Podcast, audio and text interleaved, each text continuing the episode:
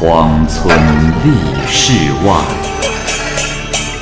孤灯笑蓬莱。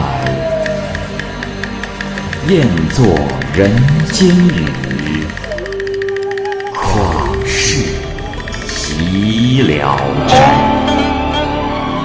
鬼怪胡银娥，休当孤望。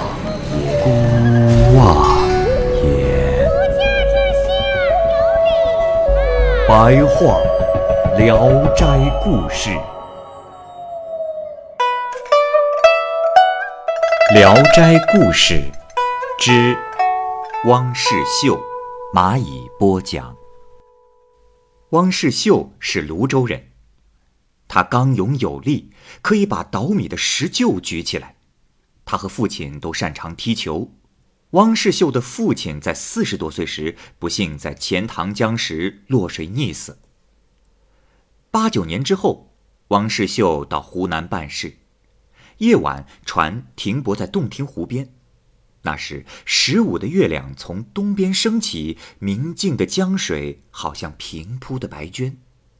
汪世秀正在眺望湖面的时候，忽然有五个人从湖水中跳了出来。他们拿着一张大席子平铺在水面上，大约有半亩地大小。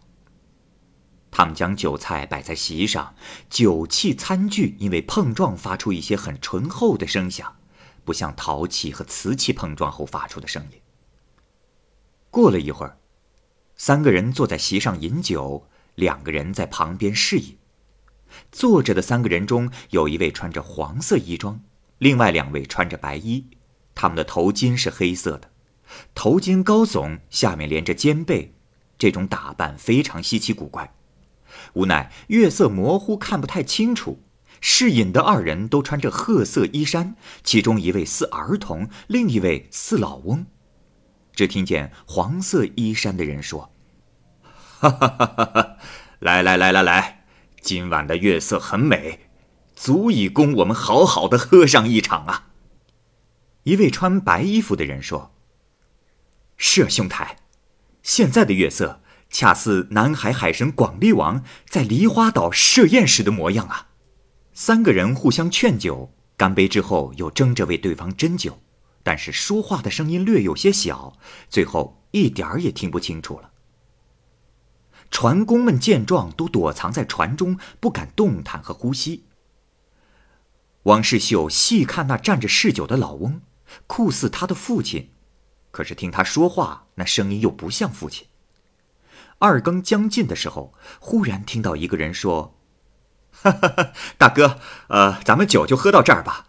今晚夜色皎洁，宜踢球玩乐，啊。”随即，汪世秀看见小童没入水中，从水中取出了一个大圆球，有双手合抱那么大，似乎以水银注入球中，里外通明。坐着的三位都站了起来，穿黄衣服的人招呼嗜酒的老翁一同玩乐。老翁一脚将球踢出了一丈多高，球在半空中闪闪发亮，照得人睁不开眼睛。忽然，球伴随着“轰”的一声从远处飞来，恰好落在了汪世秀的船中。汪世秀只觉得脚尖发痒，飞起一脚用力踢去，发现那球轻轻的、软软的。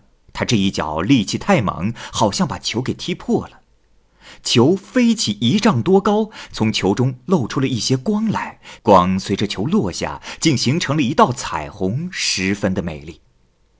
最后，球咻的一声急速落入水中，如同落入水中的一颗彗星，水中发出了像开锅一样的声音。这时，席上的人一起恼怒地喊道：“哪里来的生人？”